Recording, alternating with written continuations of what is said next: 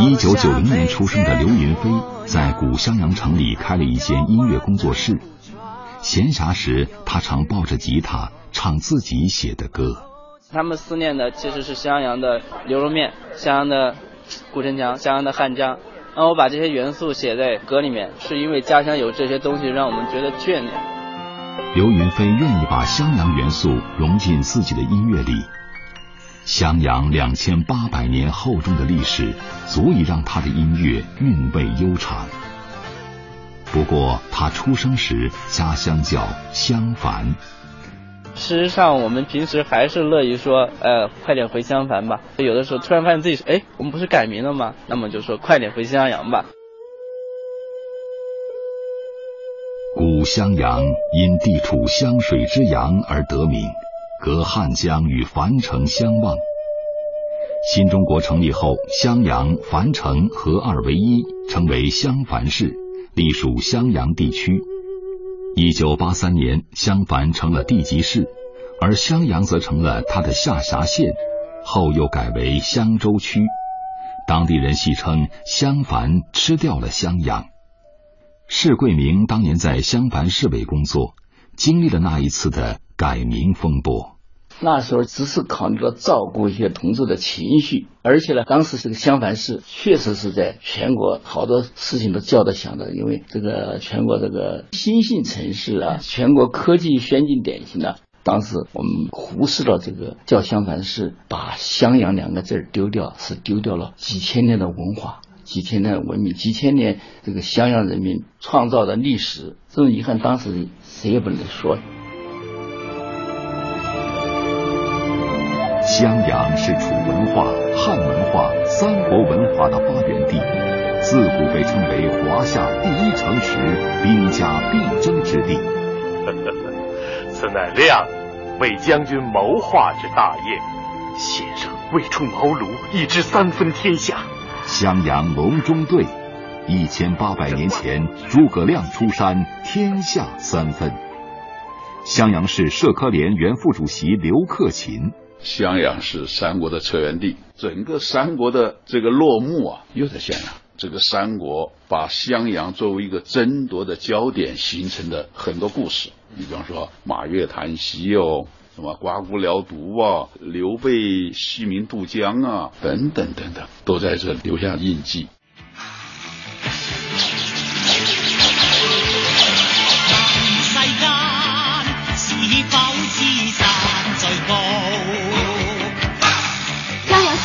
军事要地，如果被蒙古占领，形势就坏了。说的对，静儿，你现在马上赶到襄阳城，带领全城的百姓死守襄阳城。金庸笔下从郭靖、黄蓉到杨过、小龙女，一个个扣人心弦、跌宕起伏的传奇故事，就发生在襄阳。这个襄阳城呢，如果他要会说话的话，他会讲出非常悲壮的在宋蒙战争中的六年抵抗蒙古军队。那时候成吉思汗过来直接指挥，为了弥合蒙古人，给猪喂上大米，让他从城门跑出去，被猿人抓到以后呢，一破开里面，一个猪都还吃白面，可能这个城里粮食还很多。襄阳古城墙用土层层夯筑。大块青砖垒砌，每次登上城头，释贵明都会感叹这座千年古城历经的岁月沧桑。这就是明代修的城砖，这是洪武四十六年，这明代的。你看，这就用这个石灰加糯米形成这个我们古代的水泥，非常坚硬。这个城墙啊，它作为一种战争防御体系，在东汉末年就已经形成了。当年襄阳改襄樊，由于地名变更，好多信邮递员无法投递，只能以死信处理。尴尬不止于此。当时襄樊啊，他们出去招商引资，到韩国、到日本，那个市委书记呢，跟这个人家一介绍，说我们是中国湖北襄樊。襄樊是哪里呀？都要绕个圈儿。襄樊就是以前的襄阳哦。襄阳我们知道，《三国演义》诸葛亮马上就找到共同语言了。论证将襄樊改回襄阳，刘克勤是专家组组长。在他看来，丢了一个名，便如同丢了一座城。地名啊，为什么说那么重要呢？我觉得它呀，不仅是这个传承文化，它也代表了当地人千百万人的集体的一个记忆，包括游子们的一些乡愁。欢迎收听襄阳新闻。这次节目的主要内容有：我市正式更名为襄阳市。襄阳市二零一零年，刘云飞二二十岁，襄樊市正式更名为襄阳市。有人笑称又夺回了千年古城。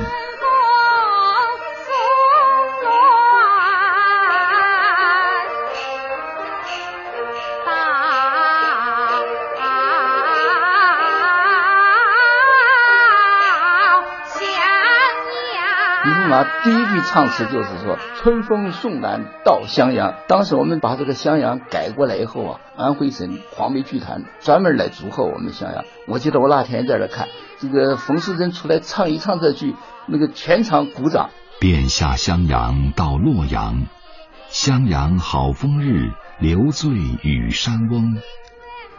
古诗句中的襄阳似乎又回来了。一江碧水传承过。